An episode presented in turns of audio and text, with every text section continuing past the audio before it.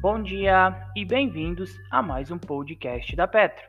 Hoje, dia 9 de 10 de 2020, iniciaremos nossa sexta-feira com o Radar da Petro e as notícias mais relevantes das empresas da Bolsa de Valores brasileira diariamente para você.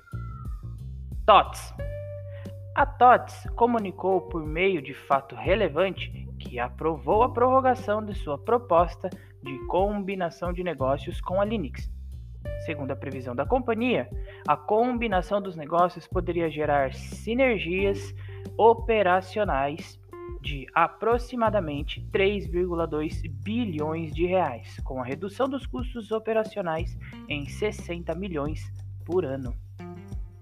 A TOTS rejeitou os argumentos dados pela diretoria da Linux de que as potências sinergias, que as potenciais sinergias de uma fusão não eram possíveis de serem analisadas, trazendo provas da existência das mesmas. Por fim, a TOTSF reiterou o seu compromisso de realizar antecipadamente a Assembleia Geral de seus acionistas de forma a submeter e ter uma proposta previamente aprovada, antes mesmo da Assembleia Geral dos Acionistas da Linux. Elber a companhia divulgou o prévia operacional do terceiro trimestre de 2020, em que registrou um volume de venda no valor de 465 milhões de reais, uma alta de 112% em relação ao segundo trimestre. MRV a companhia divulgou a prévia operacional também do seu terceiro trimestre, quando conquistou a maior geração de caixa de sua história, atingindo 307 milhões no trimestre, um aumento de 43,6% se comparado ao segundo. Taurus.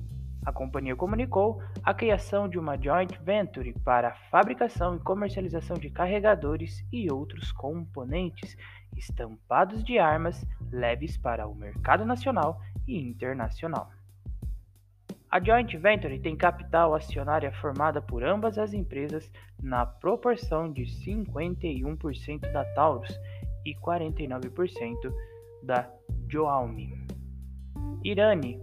A companhia comunicou que, em Assembleia Geral Extraordinária, seus acionistas aprovaram sua admissão para o segmento especial de listagem da B3, o novo mercado. Graziotti.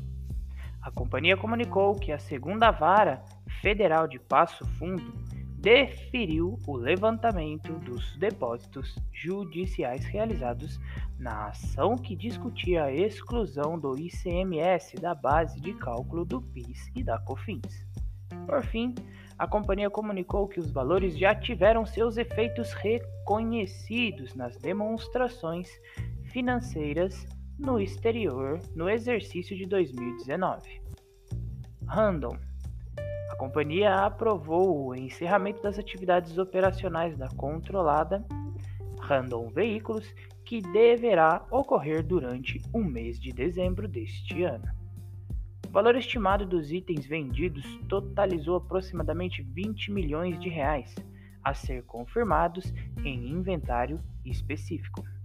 Simpar a companhia comunicou que o Conselho Administrativo de Defesa Econômica, o CAD, aprovou sem restrições a aquisição de 100% da Morena Holding, sociedade proprietária da Transmoreno Transporte e Logística.